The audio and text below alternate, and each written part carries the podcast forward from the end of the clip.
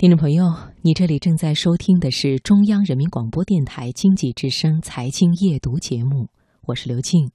好，接下来呢是今晚我推荐，请出责任编辑小月。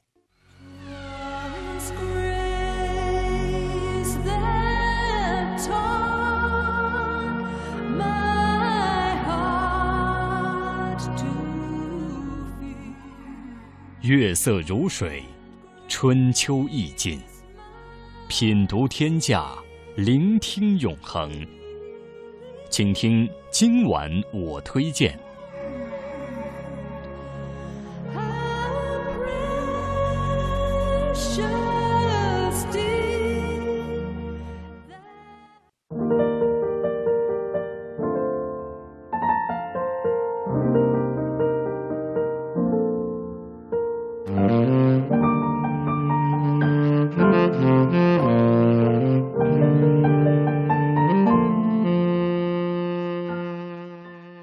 觉得自己的生活又辛苦又没意思，该怎么办呢？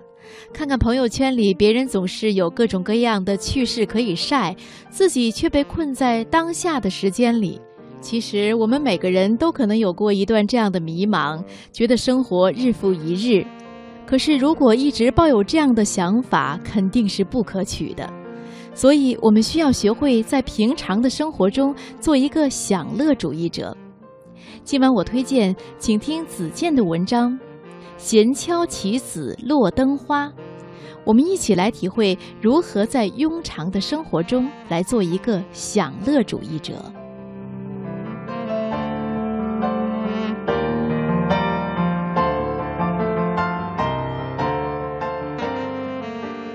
一直喜欢一句诗：“有约不来过夜半，闲敲棋子。”落灯花，有道是最难风雨故人来。朋友的失约让诗人略显沮丧，但这随即便被他的闲情逸致所冲散。聚会下棋本来是消磨时光，没什么功利目的，来与不来本就无碍。于是他开始闲敲棋子，自己玩味起来，看似漫不经心。实则自在怡然。这种闲字当头的处事态度与生活方式，实在是让人敬佩。想来现实生活中的闲，多是忙里偷闲，能否化为澄澈或隽永，却只在一念之间。今年北京的夏天异常炎热。对于我这个在海边避暑小城长大的人来说，简直是一种折磨。朋友说，周末去郊区山里吧，看山看水看星星。就这样，周六我们开了一路车到了山脚下，傍晚坐在小凳上，吹着凉风，吃着烧烤，惬意舒心。第二天，我们一早就进山，一路上层峦叠嶂，鸟语花香。正应了那句“山气日夕佳，飞鸟相与还”，让人不禁感慨：不出来走走，真的体会不到大自然的乐趣。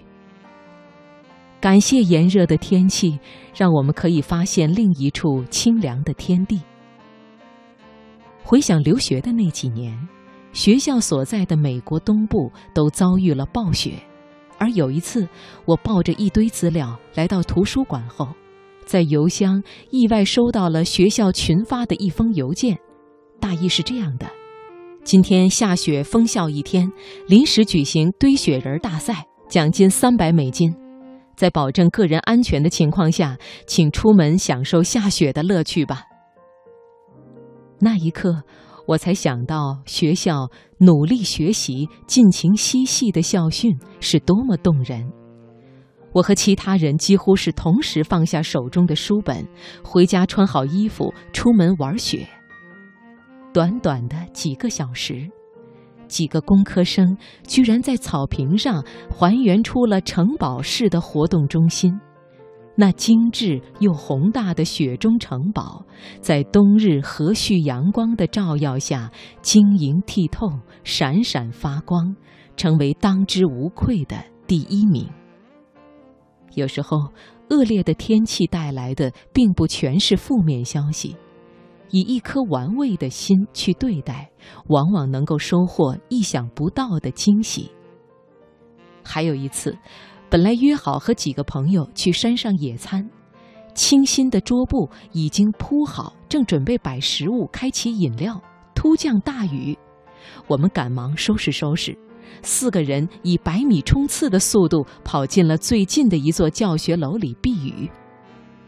大约过了半小时。雨停了，不过草地太湿，继续回去野餐已经不太现实。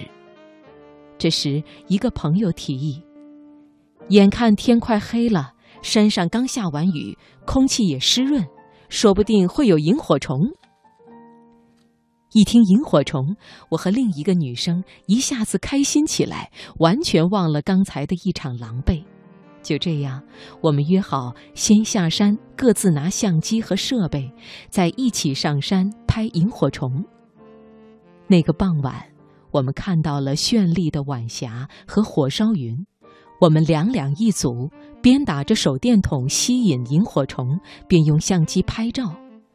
不知不觉，几个小时过去了，我们却越玩越有兴致。你看，本是一次没有实现的晚餐，却转化成了一场流莺飞舞的精彩。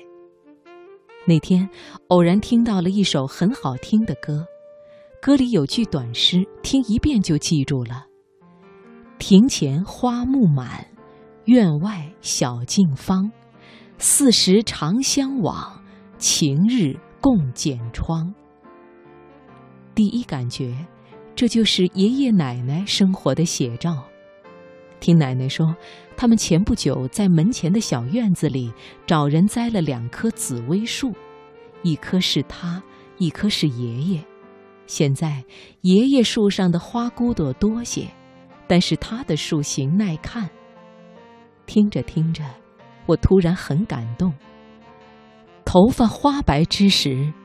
依然有人陪你看门前亭亭如盖与满树花开。其实珍贵的东西一直都在，从未远离。不管是友情还是爱情，找个能与你一起玩味与欣赏的人，生活才会有乐趣。这样看来，闲敲棋子落灯花。并不是明月清风在前，鲜花美酒在侧时，你懂得利用与欣赏，而是当现实看上去不那么完美的时候，你是否依然有一颗玩味与欣赏的心，尽情活出自己的生趣？